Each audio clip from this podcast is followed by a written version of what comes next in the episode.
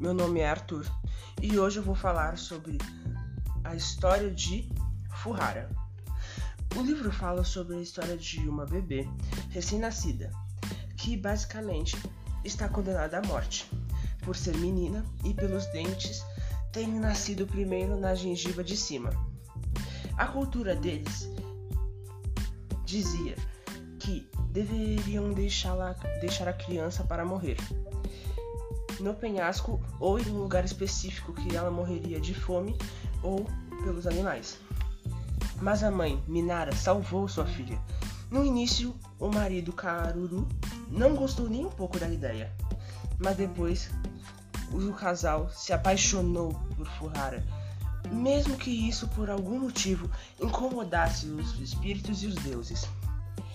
Ginonga, Gigonga o médico feiticeiro da tribo, era um velho que cobrava cada sessão uma vaca.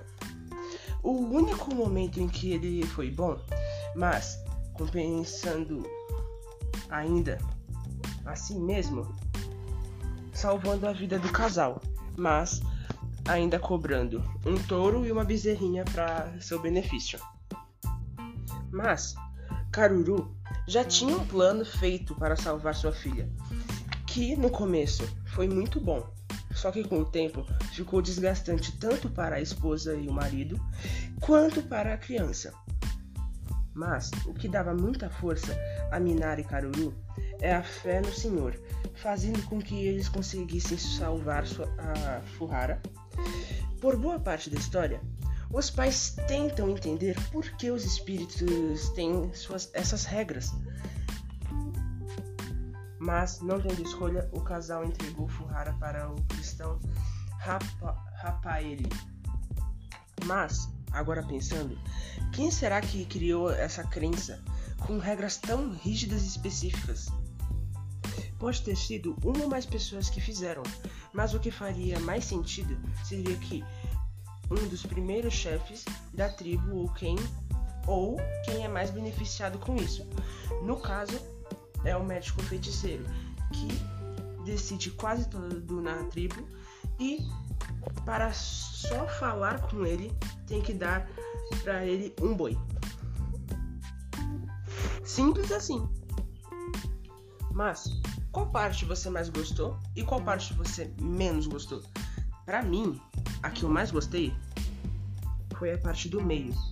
Mesmo o casal, cansado, triste, com medo e também com todo mundo quase indo matar eles, eles confiam em Deus e continuam protegendo sua filha até onde dá, mas chega uma hora que eles têm que deixá-la para proteção dela, infelizmente. Mas a parte que eu menos gostei, que basicamente eu odiei, foi o final. A menina tomou o remédio de alguém e ficou doente e eu acho que ela morreu. Eu não consegui entender muito bem o final, mas da forma que ele disse, pareceu que ela morreu. E eu fiquei muito triste, porque teve todo aquele caminho de superação, dela sobrevivendo contra todos aqueles, os pais se matando para poder cuidar dela, e aí ela morre. Por causa dos remédios de um velho, ou de um cara lá. Mas agora esquecendo isso, por que será que os homens da tribo eram ensinados para odiar os brancos europeus? Por que será?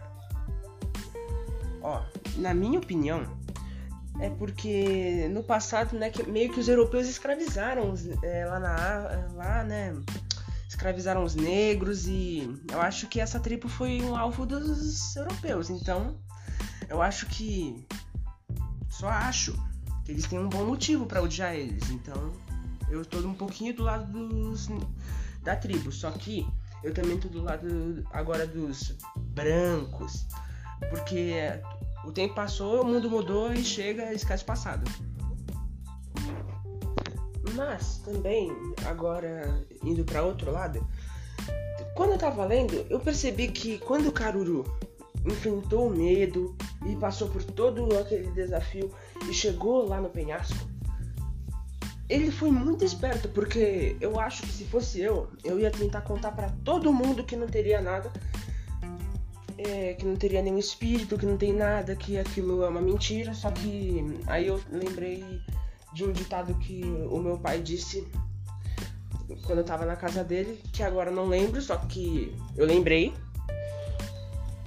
E a, a chance era bem maior de, da Fuhara, a Minara e o Karuru em si todos morrerem por causa disso. Então eu achei muito inteligente que ele construiu a casinha lá, em vez de contar para ninguém. Que também já era um plano dele. Mas, se a gente pensar bem, tirando todo o contexto da cultura deles, porque eles faziam isso por causa da cultura. Mas não faz sentido você matar uma criança nem pelo gênero, muito menos onde vai nascer o dente. Que nasce no pé ou na gengiva vai continuar viva. Pelo menos é para ser assim. Mas, aí como eu já disse, eu tava me perguntando, meu, se o seu filho vai morrer, tem esse risco, por que você vai seguir essa norma? Por que você vai fazer isso? Por que você vai continuar lá de pessoas que vão que tem esse tipo de cultura de matar uma pessoa pela sua característica? Aí eu lembrei que desde crianças eles nascem lá, tem essa cultura, são ensinados que isso é certo, que deu para ver no livro que todos, muitos, não, todos, todos concordam com o que tá acontecendo. E ter uma mente diferente como o de Karuru e Minara é muito pouco, e para convencer os outros seria bem difícil. Mais chance de morrer do que convencê-los. Mas, agora parando para pensar no livro em si, no, no contexto, no, na sua escrita, no que tá lá. O feiticeiro. Não, o médico feiticeiro. O médico feiticeiro. Ele é bom ou ele é mau? Porque ele tem interesses ali. E eu acho que toda pessoa, desde a época dos antigos, a maioria não acreditava, tipo, que eles faziam aquilo, a magia ali. Além que ele também fingia muito pra, é, pra fingir que ele tava tendo algum tipo de revelação. Então eu acho que ele é mal por causa disso, de querer enganar e se beneficiar por causa disso. Mas ele também foi um pouco bom. Ele foi um pouquinho bom, porque ele salvou a vida do casal. E quando eu falei que foi para benefício dele, não foi tão para benefício dele, né? Foi para todo mundo ter uma janta de graça. Só que eu achei bem sacanagem o que ele faz e só porque ele é velho eu não daria uns tapas na cara dele, mas tá tudo bem. E na minha opinião, se fosse colocar uma escala de porcentagem de bom e mal, 94% ele é mal e 6% ele é bom. Esse 6% é da bondade que ele faz, mas ainda com o interesse de comer e fazer as coisas que ele quer. Mas agora, olhando para a tribo em forma geral, eu fiquei impressionado na história, porque ela é tão organizada, tem o seu médico feiticeiro, tem o seu líder. Esse líder aí vive. Eu, pelo que eu imaginei, foi mais ou menos como um palácio egípcio, mas de madeira e palha, diminuindo bem o tamanho. Eu imagino que é assim a tenda dele. E tipo, uma festa, uma cultura forte, meio diferente. E também tudo organizado ali, é, cada homem tem sua terra, sua esposa, ali tem suas regras e normas, seus deuses e espíritos, e eu achei muito bonito e interessante é, isso. É uma coisa que eu achei da história. Só que agora, fazendo uma afirmação, em vez de mostrar as perguntas, eu adorei o livro. Eu leria de novo se fosse para ler para alguém ou coisa assim. Se ler para o meu filho ou coisa assim. Mas eu só não. Eu inventaria. Em vez de ler, eu inventaria um final melhor, meu. Eu não. Eu acho que esse livro é uma história real. Com certeza, para ter uma história tão triste e feliz ao mesmo tempo. Só que.